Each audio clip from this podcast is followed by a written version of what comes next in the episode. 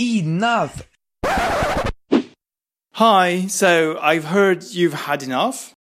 Yes, Michael, enough! Enough of these pantyhose that are spun on after a day or sometimes even before you've even set foot outside.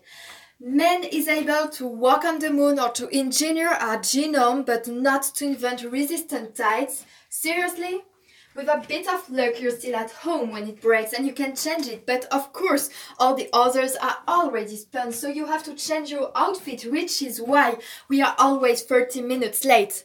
If by misfortune it happens outside, you have to suffer the look of pity of all the people you meet and bear the 30,000 comments of the people who pointed out to you as if you hadn't already noticed it.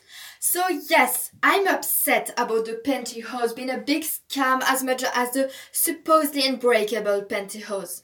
First, if you look at the numbers, it's a real financial hole. On average, more than 250 euros would be spent on tights in a year. And I'm not even talking about the women who have to wear them every single day. Then the cherry on the cake is that it's a real waste of time because yes, tights don't put on as fast as pants. And besides, you have to put on two or three more because the first one broke.